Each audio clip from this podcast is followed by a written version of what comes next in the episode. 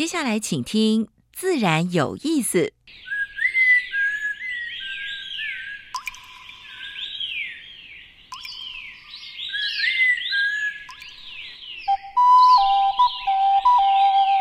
大自然是最能启发人心、最迷人的教室。透过鸟语、虫鸣，顺着山峰、水流，教给我们自然万物的盎然趣味与生命智慧。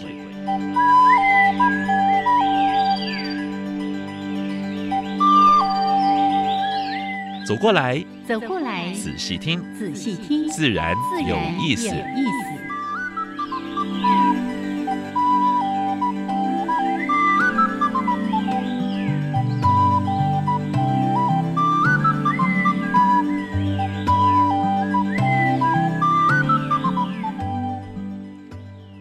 亲爱的听众朋友们，大家好，欢迎收听教育电台，自然有意思。我想平视，我是燕子。嗯啊，今天这个雨实在是大到有夸张吧？昨天也是非常大，而且哎，雷公相向，真的耶！而且昨天下午又放晴了。不过这种梅雨哈，我在想，大家还是跟过去的梅雨，刚才在在讨论，跟过去的梅雨那个绵绵绵绵细雨的不太一样，对不对？那个就是蒙蒙细雨的那种感觉才对啊！我想这个气候变迁真的是，呃，这个变变化太大了。真的，对。老师呢？你知道我刚才在泡茶的时候，我在茶水间。突然有一种感觉，我在水帘洞里面。哎，刚才下的是蛮大的，那个雨实在太大了。然后呢，从窗户外面望出去就是一个小瀑布。那个水帘洞不是就是哎，你在里面看到瀑布在外面吗？我今天在亭子上也是有这种感觉，而且呢，到处那整个水是整个滚下来的，哎哎，所以瞬间的雨量实在太大。是，所以大家出去的时候呢，不要以为说哎，早上天气好像不错。梅雨季节一定要记得带把伞啊！啊，如果有闪电的时候，稍微注意一下。哎，真的。好，我再说下去。还有呢，还有，呃，就是那个，呃，有电线杆的地方，有金属的地方，也稍微注意一下，不要乱去碰啊。是，万一漏电。对，也，曾经发生过这个事情，虽然几率很低啦，但是既然曾经发生过，有这个几率，它就有可能发生。哎，对，好，这个我我刚刚就。说，我如果再说下去，一定会被杨老师骂。我昨天去爬山，昨天去走，但是那是个安全的道路，就是去走淡蓝古道，在宜兰那边，对，从呃牡丹，然后一路走，就是走淡蓝古道、金字碑，然后下猴头，还是碰到雨啊？昨天也也蛮大，就是奇怪，昨天就只有我们那里没下雨，奇怪。哎，运气太好了！哎，真的，只有到快下山的时候呢，开始飘雨，而且雨势还不大。那昨天回到家，我女儿就说：“哦，那雨大到好可怕，你还能爬山啊？”我说：“哎，就是奇怪哎，昨天就那儿没雨。”这个得了三次没有办法。好，不过呢，像这样子，如果持续下大雨之后。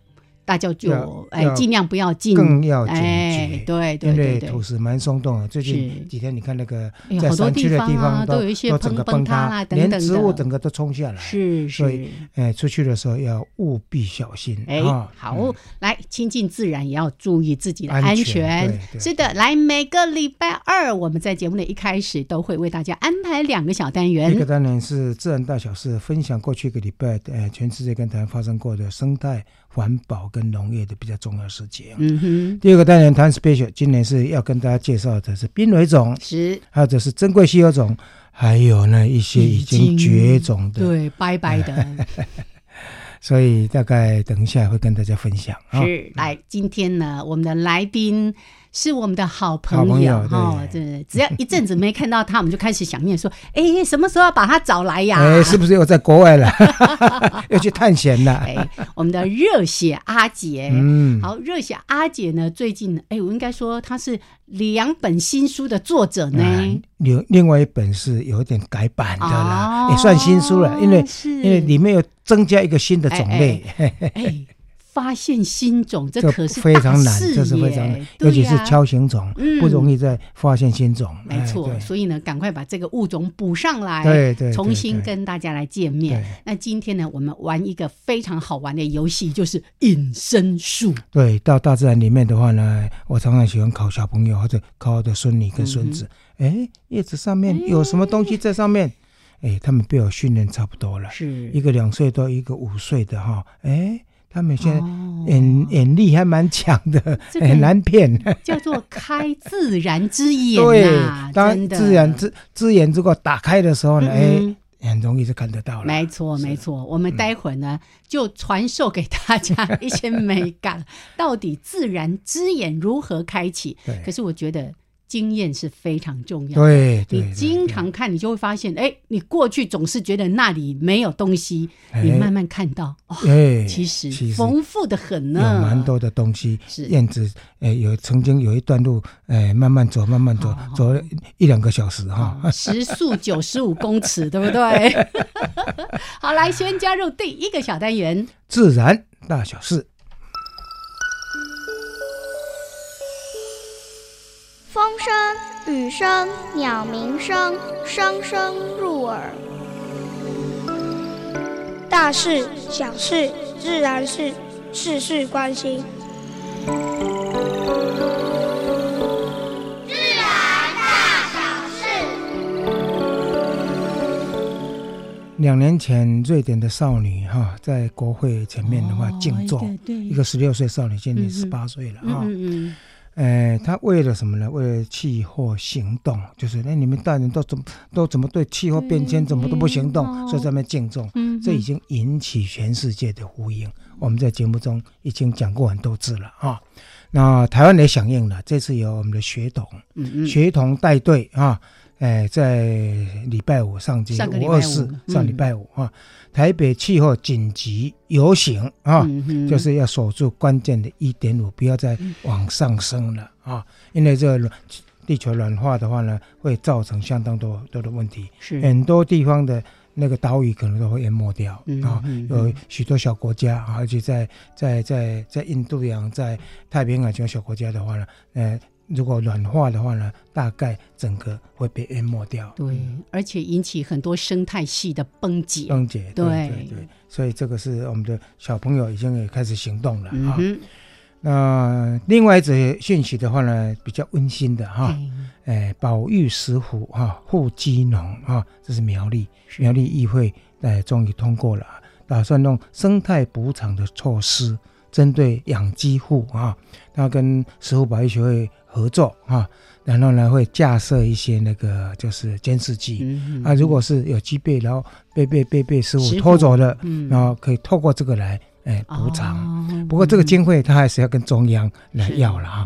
我是希望哎县议会自己也编点经费了啊，现在那个不要是什么都在靠中央啊，所以这个部分的话是好的消息，也是蛮温馨的消息啊。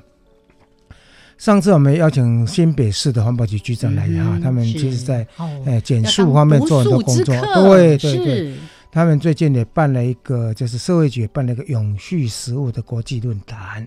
这个论坛就是说，我们常常会把一些剩食或者是呃格外品哈就弄掉了。每年台湾的话呢，光这些格外品，还有包括这食物的浪费，大概是六十八。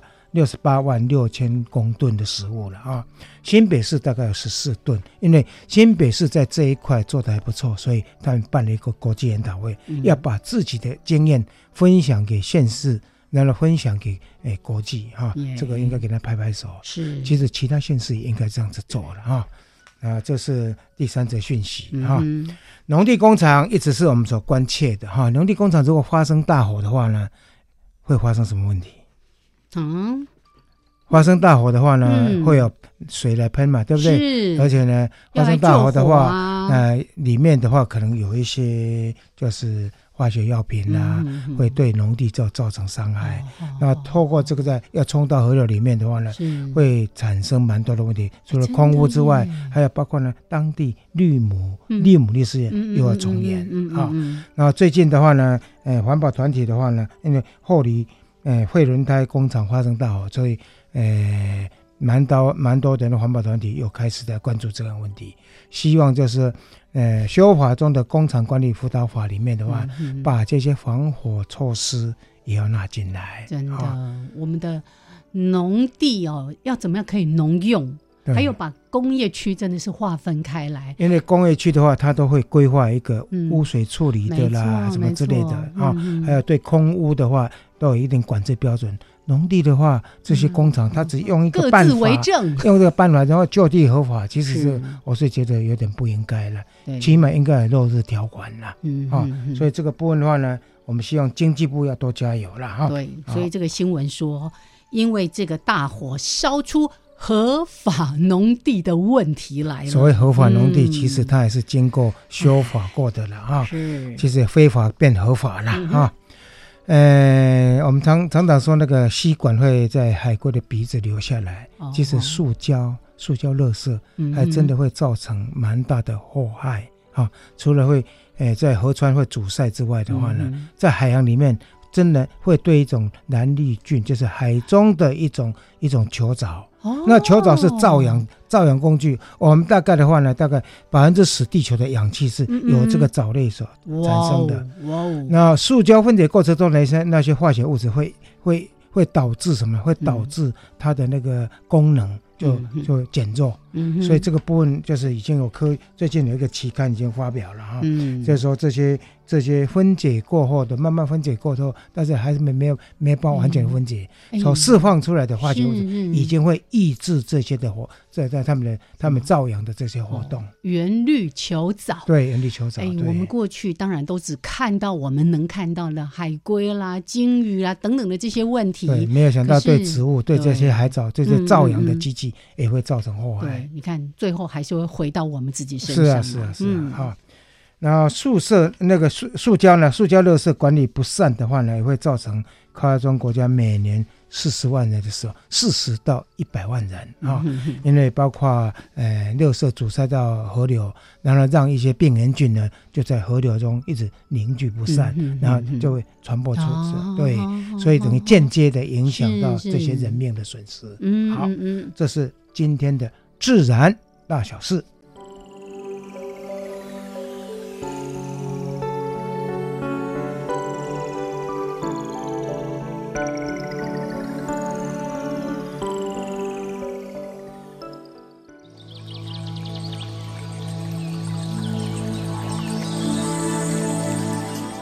地方找不到，别的地方看不到。别的地方听不到。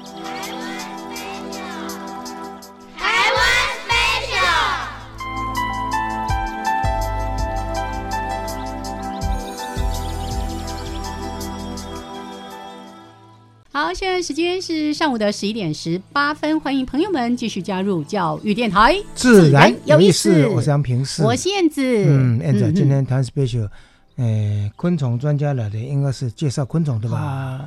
因为今天要讲动物隐身术，所以就不一定是昆虫。我就是要讲一个哦，它每次都大拉拉，而且成群结队，完全不怕你看的动物。嗯嗯，什么动物？八哥哦，咖喱了啊！但是我一定要强调，大家看到的八哥几乎几乎都是外来种的八哥。对对，我们台湾原生种的台湾八哥。你看以前在养咖喱，小时候哈。几乎非常的常见，因为它如果从小开始养的话呢还，会学人话，对不对？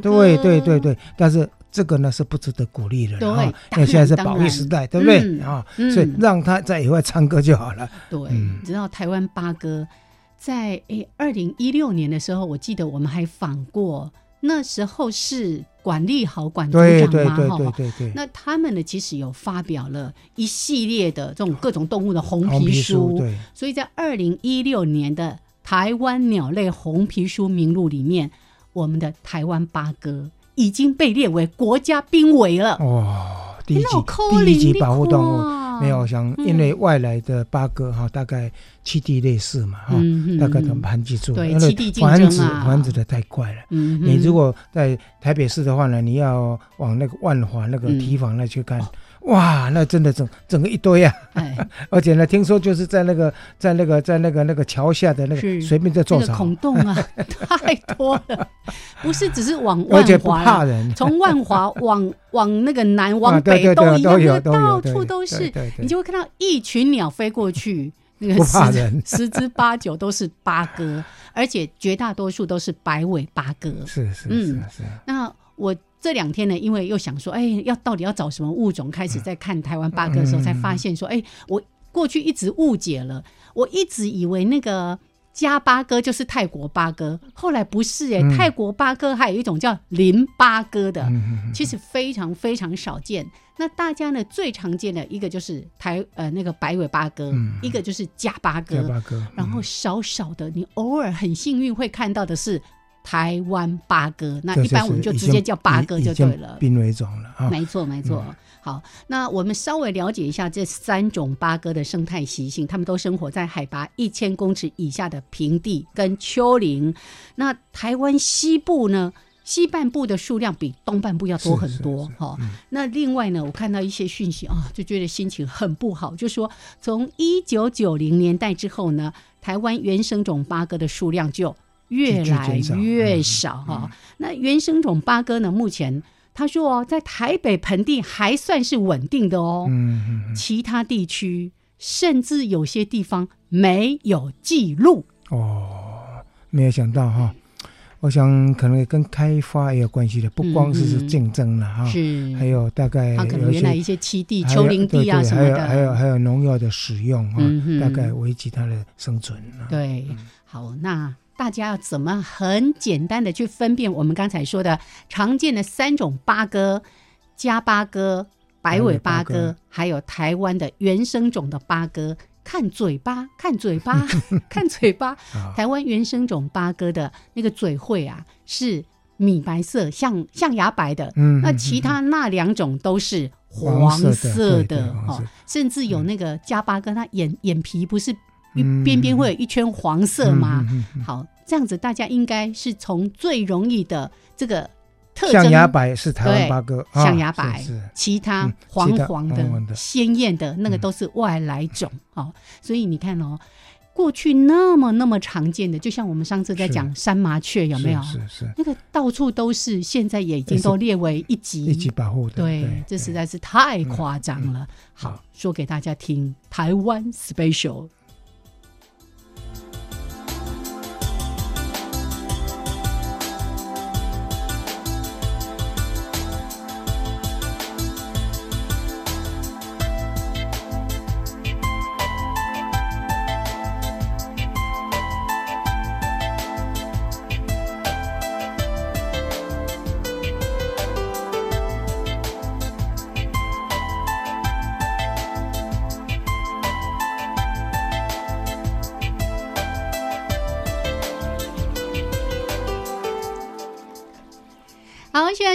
是上午的十一点二十三分，欢迎朋友们继续加入教育电台，自然有意思，我是平视，哎。来说，我是阿杰，我是阿杰。啊，热血！我应该先跟老师还有跟燕子姐问好啊。嘿，来跟阿杰打招呼，Hello，Hello，杨老师好，燕子姐好，各位听众朋友大家好。嘿，现场的是昆虫达人，嗯，自然界的达人，不止昆虫啊，自然达人。对对，我刚才要他自己进来讲，是因为他也是一个节目主持人呢。哦，去年呢，我们阿杰哎有主持一个呃生态的节目，是。还入围了金钟奖的主持人呢，要感谢大家的肯定，有有入围就很开心了。是是是是，电视节目的对电视节目哈，这个我们。阿姐现在触角也越来越广了，哎，我觉得这是好事，非常棒。透过各种的管道，像书籍啦、演讲啦，还有带活动啊，还有像电视节目、广播节目等等而且在出书方面的速度非常非常的快，而且快至人口啊，一刷一刷的卖。对，你刚刚还没说到，他还写专栏呢。是。好，来，我们今天呢，主要跟大家来分享一部真的非常非常有趣的作品呢，叫《不可思议。让你猜不透的生物伪装术，这个书名太长了哈，叫生物伪装术了。嗯，是生物伪装术，这样简单。其实生物的伪装，或者呢，待会儿我们会提到的拟态哦，是我们在做自然观察的时候一大乐趣。我相信这也是阿姐的感想。来。在在写这本书的时候，其实一开头我我们就已经先讨论了，应该让大家知道谁是伪装，谁是拟态。所以在开头的前言里面，第一句话我就写了：伪装是让你看不到我，拟态是让你看错我。是那因为借由这个最基本的一个直观的发想，让大家来了解我们这些生物它的外观。到底是伪装还是拟态？那因为拟态的昆虫在自然的环境中它很多，但大部分人会说我都没看过。嗯，没看过不是你找不到，而是它躲得很好。那我想在在这本书的发想过程，我找了我的好朋友中山大学的严胜宏严老师，跟他讨论了。关于我要怎么去写这一本书，那后来他就他就认为说，既然是给小朋友的，我们就用直观一点的方法，不要再讲那么多很高深的大道理。是。那我想之前杨平世老师也提醒说，我们推广科普最简单的方法就是简单容易懂，千万不要写那个很深奥的。那还好我也不懂深奥，所以在两位老师的提点之下，这本书我用最快的速度把物种，把我喜欢的这一些自然生态环境中的物种，然后包含。我在找他们有故事的物种，通通都囊括进来，而且从上到下，从山到水，嗯，一次全包。对，这个书的内容包括昆虫，还有其他节肢动物、鸟类、两爬、海洋生物等等都有。所以，而且不是只有国内的物种，他因为阿杰喜欢探险，然后到到非洲、到南美洲啊，到亚洲其他地方都去了啊，所以大概也把它。呃，沿途所看到的有关于这个主题的，都放到书里面，非常精彩。所以我们弄清楚，就是我们这本书要说的是伪装术，不是要讲拟态。是拟态可能是另外一本书了哈。拟态正在撰写中。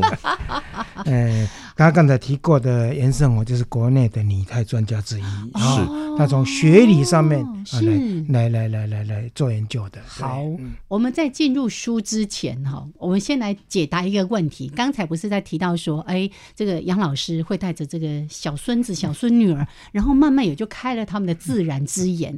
那我有特别提到说，经验很重要。对，阿杰，你是怎样开启你的自然之眼的？我的自然之眼呢？我的自然之眼从小就已经开启了。小时候我就住在台北市松江路南京东路口，我在那边出生长大。大家会觉得在台北市可能没有什么昆虫，但我的印象包含我家人回忆给我听，就是小时候有那种三轮车后面可以载弟弟的那种。他们都说我喜欢骑着三轮车载我弟弟到我家旁边的四平公园。我会把我弟弟拖下来，两个人蹲在花旁边 看来访花的昆虫，包含蜜蜂、蝴蝶，然后可能有瓢虫，旁边会有螳螂，然后树上叫的蝉，包含蜻蜓，或者我家旁边菜市场。菜市场的垃圾车以前是那种子母车，垃圾车会有很多水滴下来，那那个水酸酸臭臭，引来很多这种烧金龟，我们就蹲在旁边等金龟来，再用纸板打下来。就我的自然之眼很小就开了，因为从小我就对这样会动、有颜色，然后呃有一些特别行为的生物有兴趣。你看过去的公园是充满了生态，是。对不对？所以过去的公园，现在你看邻里公园，现在几乎都变成什么呢？水泥。公园，还有运动公园。对运动运动的那些器具就陈列在里面，所以为什么我们一直要强调怎么样让公园生态化？是的，这样我们的孩子哈就近就有机会开启他的自然之眼了。好，待会呢，我们再请阿杰好好的跟大家来分享他的生物伪装术。真的超好玩，这也是我们常常喜欢玩，就拍一张照片说来，大家看这里有什么？有时候有那个快十只的什么竹节虫哦，大家一看都说啊，有草啊，那有草啊。来，待会儿我们再跟大家来分享。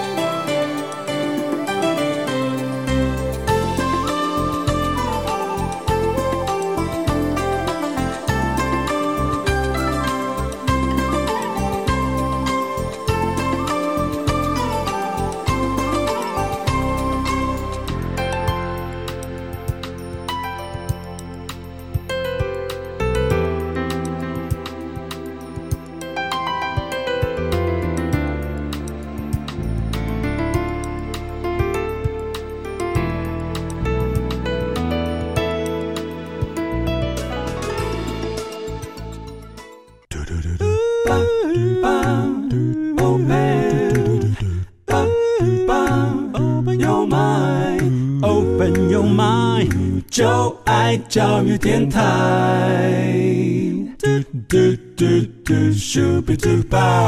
好，现在时间是上午的十一点三十二分，欢迎朋友们继续加入教育电台。自然有意思，我想平时我现在我们现在是访问的是热血阿姐，她正在来帮我们推荐一本书。哎。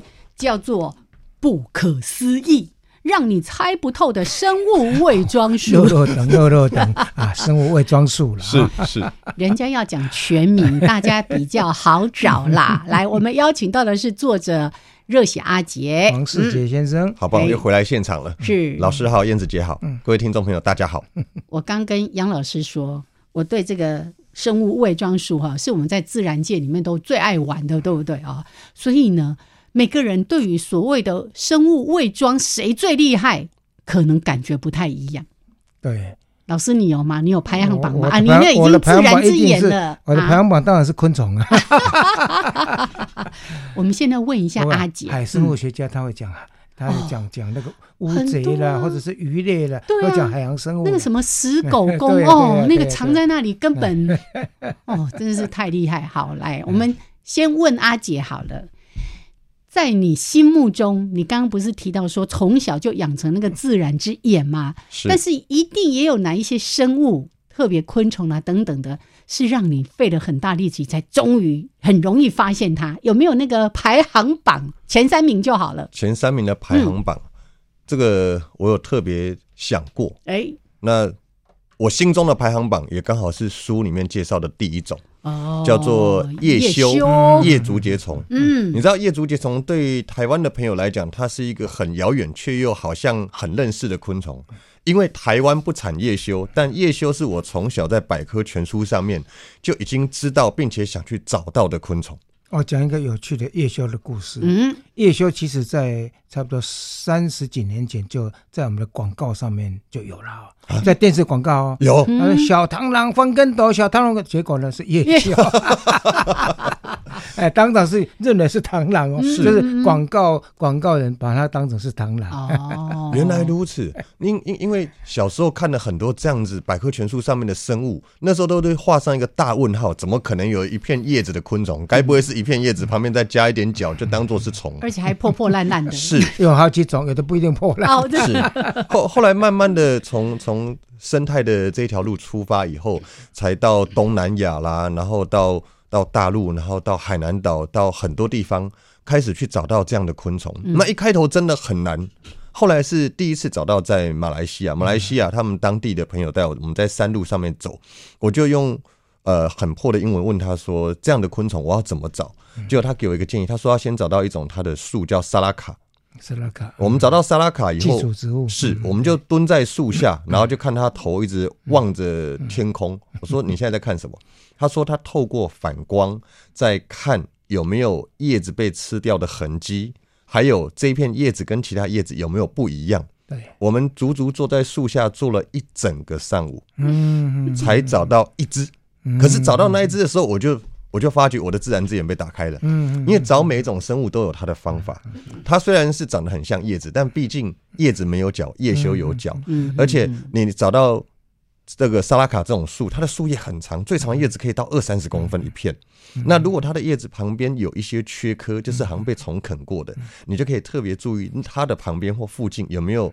透光以后不一样的东西出来。对，这个就是说，常常在菜园里面，很多人找不到文白蝶，是在柑橘树上找不到那个凤蝶幼虫。是啊，只要看到有缺刻的地方，底下有没有大便，很准。这我们在找昆虫的过程中，尤其是找伪装生物，就像刚才杨老师说的，我们都要扮演名侦探柯南，把这些线线索收集起来，抽丝剥茧。那叶修是我的第一名。是。可是第二名是台湾最稀有的一种螳螂。哎，我我在二零一一四年、一五年那时候出了一本螳螂的私密生活。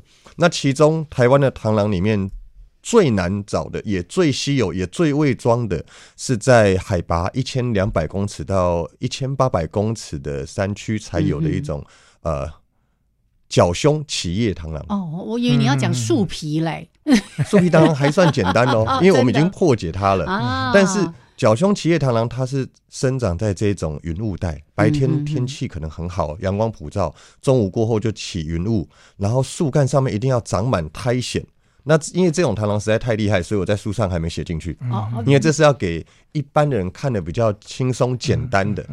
那角胸奇叶螳螂到目前为止，我们还没有能完整的破呃破解它的生态，因为它居住的地方海拔也比较高，然后它的外观就像一根长满苔藓的树枝，所以就算你站在它面前，还是它出现在你面前，你也不见得能看清楚它是一只螳螂。对了，类似的种类在。呃，热带地区哈也蛮多的哈，都都是模仿那个树皮上面的那个第一的颜色啊，是那个其实有蛮多的好几个种类，在中东南亚或者是在在在在在在南美洲也都有类似的种类哈。是，好，所以这样已经有三名了吗？两名，对，还有一名呢？还有一名，本来想讲燕子姐，现在翻到那个，可是我想想不对，因为我。我我心里面的第三名，其实是我愿望中的梦想还没实现哦，还没实现。我我现在在规划，我如果明年时间或预算准备的够的话，我要去一趟哥斯达黎加。嗯哼，哥斯达黎加它是一个很重要的连接中美跟南美的路桥。嗯，然后在这边的云雾带森林里面的松萝苔藓上面有一种。松罗宗师，对对对，那一只是每次我们在 BBC 啊，在 Discovery 上面看到的，对对，这才不动的话，真的就像松罗一样。哦，真的吗？那就会吸血一丝一丝这样子吗？是是，就是那样子，太漂亮。哎，燕子也想去了哈。那个我们 准备一下，助理。因为那个我现在一直在规划行程，原本是希望一次走南美洲走十国，走两个月。可是后来想想不对，这样子这样子真的是太劳民伤财。然后我太太可能会先把我就就直接休掉了。休掉。是出发前先签好。所以呃，第三名是我一直很希望，然后梦想能看到的，在南美洲哥斯达黎加的。这个到现在到现在为止，我是从书上跟那个影片上看到，我还没看过。这要去圆梦，对，是是。哦，我记得我上次回来的时候有很骄傲的，这个阿姐也知道，我在泰国的那个大山国家公园的时候，看到那个兰花螳螂，但是它就算是拟态，它不是伪装，是吗？其实我觉得兰花螳螂都算，它都算，都算，哈对，那真是有时候就是刚好一个转身。你被你发现说，哎，那个地方看起来怪怪的。是，我本来以为是一只虫，一只白色的幼虫，想说，哎，那只虫为什么是直的？嗯，一看，竟然是一只兰花螳螂。其实那个也也有几个种类，嗯，非常有趣的。对，然后我们晚上去夜观去找那个第一第一竹节虫，是去找那个，然后不小心就看到那个，我们就称它叫第一蜘蛛。也是那个，就是身上花花绿绿的这样。是，当它平贴在树干上面，真的看不出来。对，你看难难怪很多人都喜欢到丛林去逛，尤其只有在丛林啊，对，可以有蛮多意外的发现，对，而且一辈子忘不了啊。而且就像刚才呢，阿杰说的破解，你看了第一只，像我们一个晚上哦，一群人哦，是找那个第一竹节虫，找半天都找不到。当找到第一只之后，以后就很容易。大家二三四五六，把那个眼睛都打开了。没错，没错，没错。所以大家也可以跟着阿杰老师的这个书啊，我怎么叫阿杰老师？好，阿杰的书，对。你看到说哦，它的样貌，然后观察的重点是什么？其实我们到大自然会增加很多乐趣，要不然就是什么都没看到，只看到树跟草啊，开花的季节看到花，就这样子而已。这这本书里面有一个特别的哦，你知道当时在做美编的时候，这本书稿被我退了三遍。啊，因为当时严老师他有提醒我，他说阿姐你找照片，你要找那种大张的东西藏在里面的，不要找特写的。你找特写来，大家一看就知道了。对对。然后结果出版社他们还把每张照片裁裁切成特写，我就拜托他们赶快再调回来，因为我们希望有画圈圈说在这里。这这本书在看的时候，它能有找跟玩的效果在，而不只是让你哦有原来有这种虫而已。他是希望你能真的在书上，你可能没办法到野外，你你在书上就能去。严老师的讲法是对的，因为这个呢，我以前在台大上通识课的时候呢。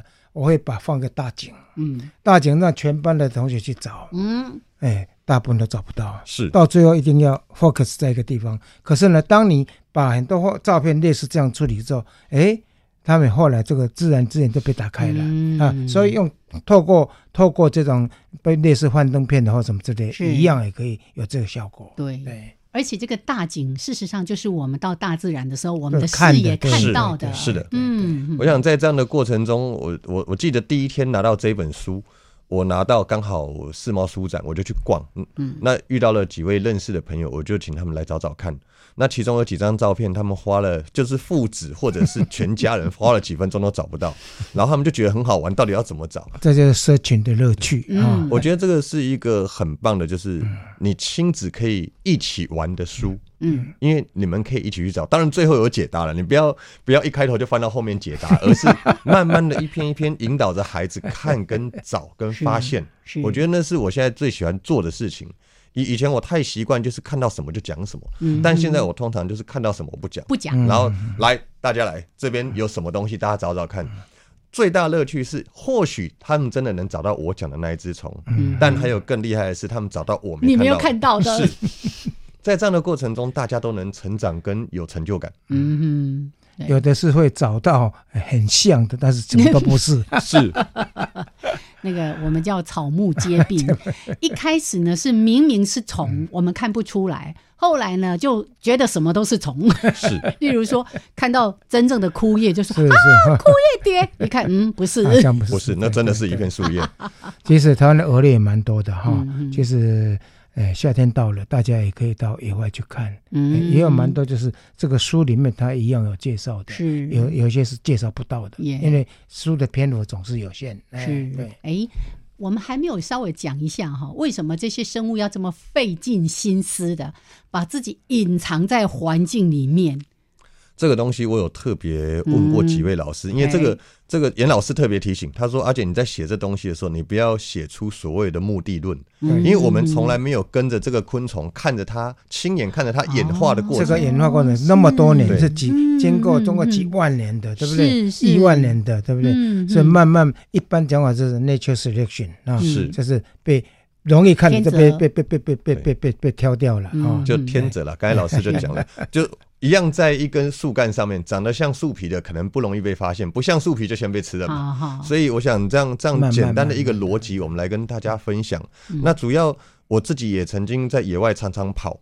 那以我最喜欢讲的螳螂，我嗯们嗯台湾最常见的螳螂宽腹螳螂，是。好几次我都看到宽腹螳螂会在很多的植物花期的时候躲在花旁边。嗯对，你知道我们常常在说观察自然生物后，花前叶下，嗯不是要叫你去花前，你是在花前面。那个风险很大的地方，风险很大的地方。防花性的，那所以昆虫也很聪明，像螳螂，它就知道吃饭要在花前面确实等确实，螳螂经常在花上面，对是对，它不动嗯，它就像一片叶子或树枝对。嗯哼。来的蝴蝶可能就没有看到它，来的来的昆嗯。虫可能完全没注意到，所以它的外观帮助了它一件事情：一方面不被天敌发现，嗯第二方面还可以不被它的猎物发现。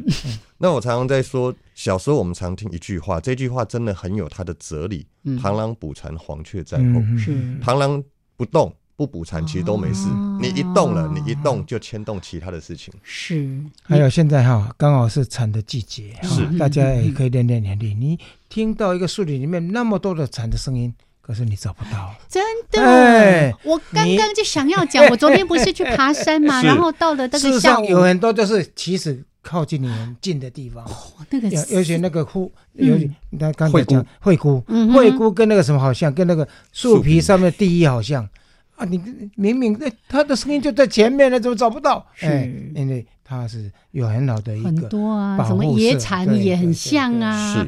我们昨天呢，就是在那个大南古道上面嘛，然后一片一片的那个烧蝉的叫声，啊 但是一直都没看到。那个 这个魔音传脑的，摸一圈到这这个找蝉吼，我还是要嗯特别提醒了。是像找这种听声辨位的昆虫，你有几个重点。第一个就是你耳力要好，第二个是我跟我的好兄弟黄一峰，我们的一峰兄弟最喜欢带自然观察做的一件事情，就是当你要找这些发出声音的动物或昆虫，你一定要做一件事情，用手捂起来，帮助你耳朵加大。嗯嗯。然后朝声音来的方向去找声音，是。找到声音以后，当然，如果我们身上有带一些附加的工具，比如说望远镜，嗯。它一定能事半功倍。啊还有呢，要小心，他就说你惊扰的时候呢，他泡一泡尿，把往你头上。有有，老老师提醒这个，我前不久才被喷而已，那个是刚爬出来的第一泡。不过那个也是蛮蛮好蛮好玩的，是。那个不用害怕了不要说蝉呐，我昨天呢一直听到那个树丛里面有那个叽咕拐叽咕拐叽咕一直叫。竹竹鸡。然后呢，我就守在那边，一直看，一直看，他一直叫，一直叫，我就是看不到他。他 完全不出来，真的。大丈夫，来，先说到这边，时间是十一点四十七分，一小段音乐之后呢，我们继续来探访一下动物的隐身术。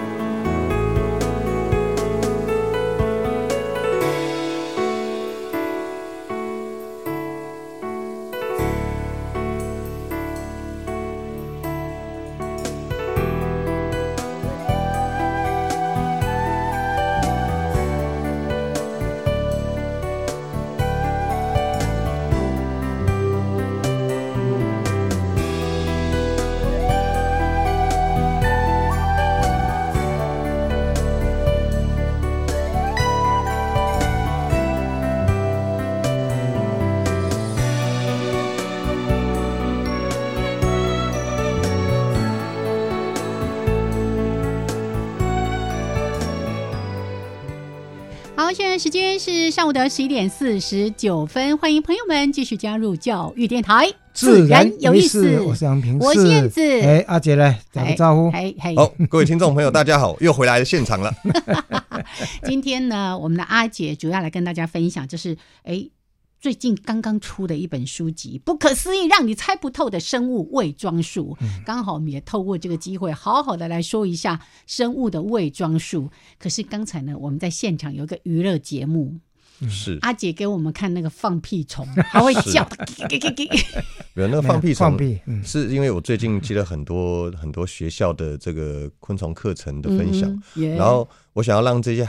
呃，同学了解有一些昆虫，它们有各种不同的防御招式。嗯，那放屁虫是最特别的，它遇到危险的时候，会会在体内瞬间合成两种化学的元素，然后变成高温灼热，还有带瓦斯味的这种气体喷出来。那碰到氧气的话呢，喷出来才会燃烧。是，它有时候会把人的手灼伤。灼伤。那灼伤的话呢，大概就我们。在在吃烟人旁边被那个烟烟烟烟烟碰到，不小心被碰到那种感觉，所以赶快清洗一下，应该没事。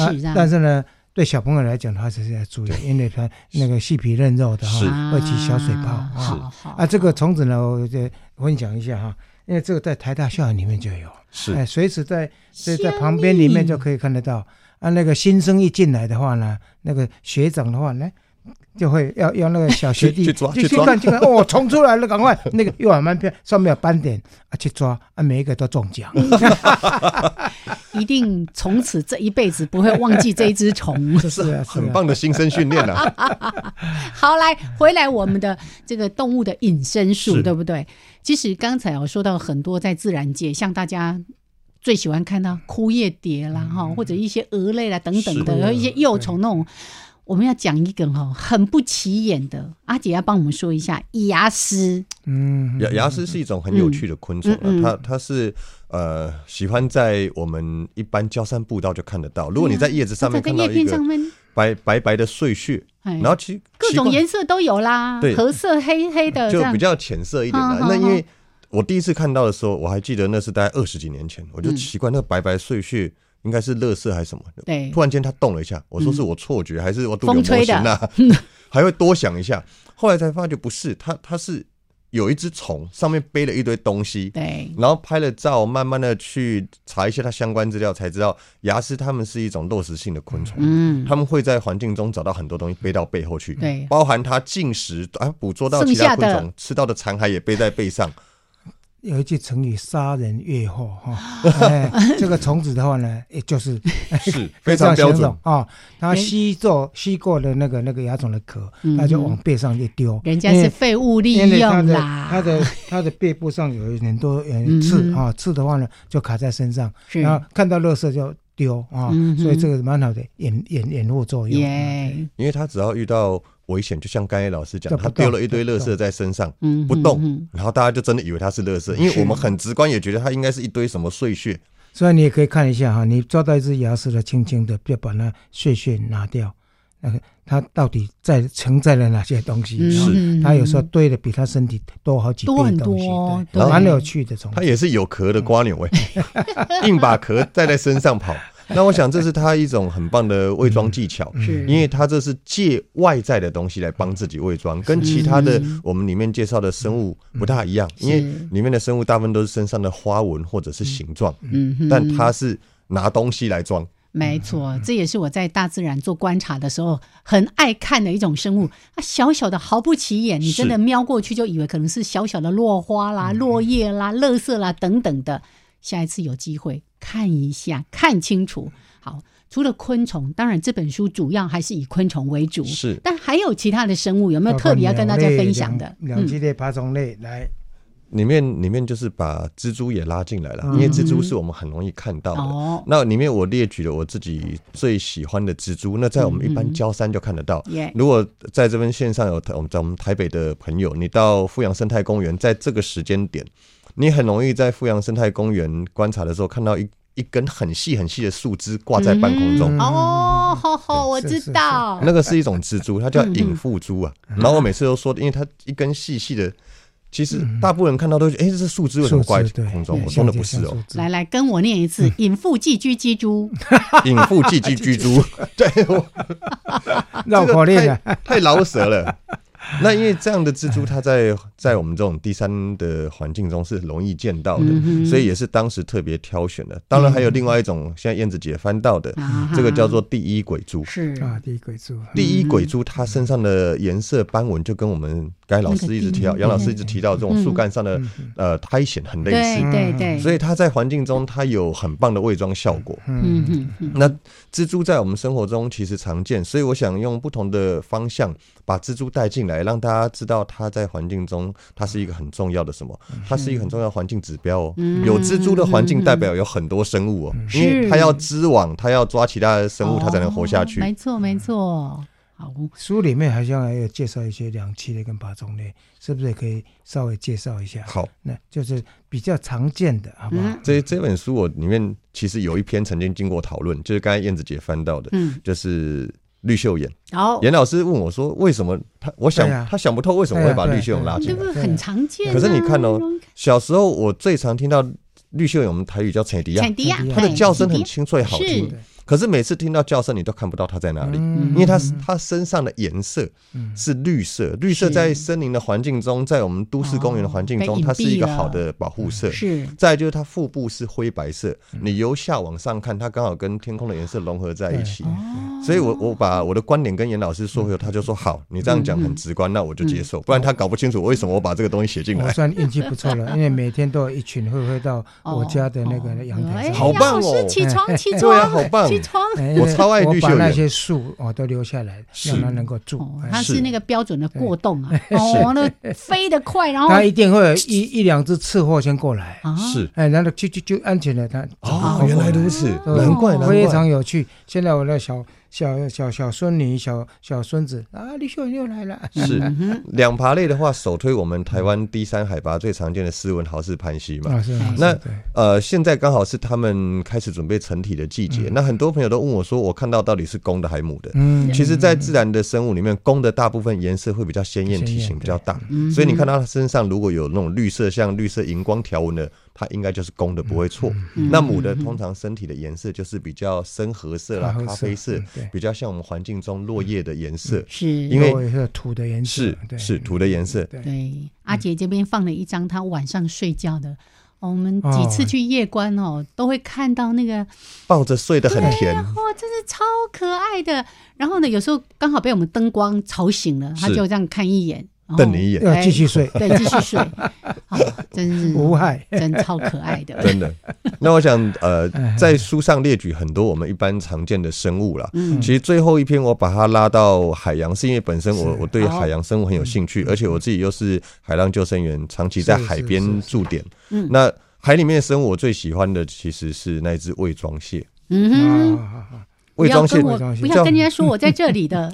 盾耳曲毛蟹，它的它的名字真的是也很饶舌，但是它是一种跟该牙是很类似的生物。它是它身上有一些短毛，它就会把它，比如说它住在海草里面，它就把海草。夹起来插在身上，啊，住在海绵堆里面就把海绵夹起来插在身上，让自己变成一部分。我想这都是我们觉得很有趣的观察方向。真的。所以那个东北角这一带哈，其实，在夏天的时候呢，当退潮的时候呢，是大家不妨哈，或者是淡水这一带哈，如果有的话呢，退潮的时候去观察一下，有蛮多的海生物，其实有很好的保护色。是。哎。也有拟态的现象，对。而且这个盾额曲毛蟹，曲毛蟹是在台湾的这些潮间带都可以找得到，东北角龙洞都有，都有。嗯嗯是，它是相相当相当常见，但你不一定找得到。真的，就明明在眼前，但是他就不告诉你。我练要多练眼力，是。对对对。当你发现了第一只之后呢，哎，以后就比较容易了。是。好，所以呢，不管是海洋的生物，包括在树里面，其实也有一些迟早啊，什么红花娘啊，红娘花，红娘花啦，对啦，哈，红娘花还有那个什么枯叶子，对，还有什么田鳖啊，那个当他在那边，哎，你可能很容易看到它，可是有时候它一伪装起来，你或者他在某一个环境里面，是你怎么样都找不到他，就完全被他骗过去了。是的。而且这些东西的话，哎，他对自然界的要求其实不多。你看大大湾草菌，对不对？啊哈，已经做好了。是。昨天他们找到什么呢？龙虱，然后还有龙虱的幼虫都来了。哇，好棒！水敏还有养蛹虫都来了。哇，所以不是说只有萤火虫回来了哈。所以要让公园生态化这件事情非常重要。对对对。哎，我们欢迎大家也一起加入阅读的行列。不可思议，让你猜猜不透的生物伪装术。谢谢我们的阿杰，谢谢谢谢阿杰老师，感谢燕子姐，欢迎下次再继续来 OK 来分享，拜拜，拜拜，我们下礼拜见喽。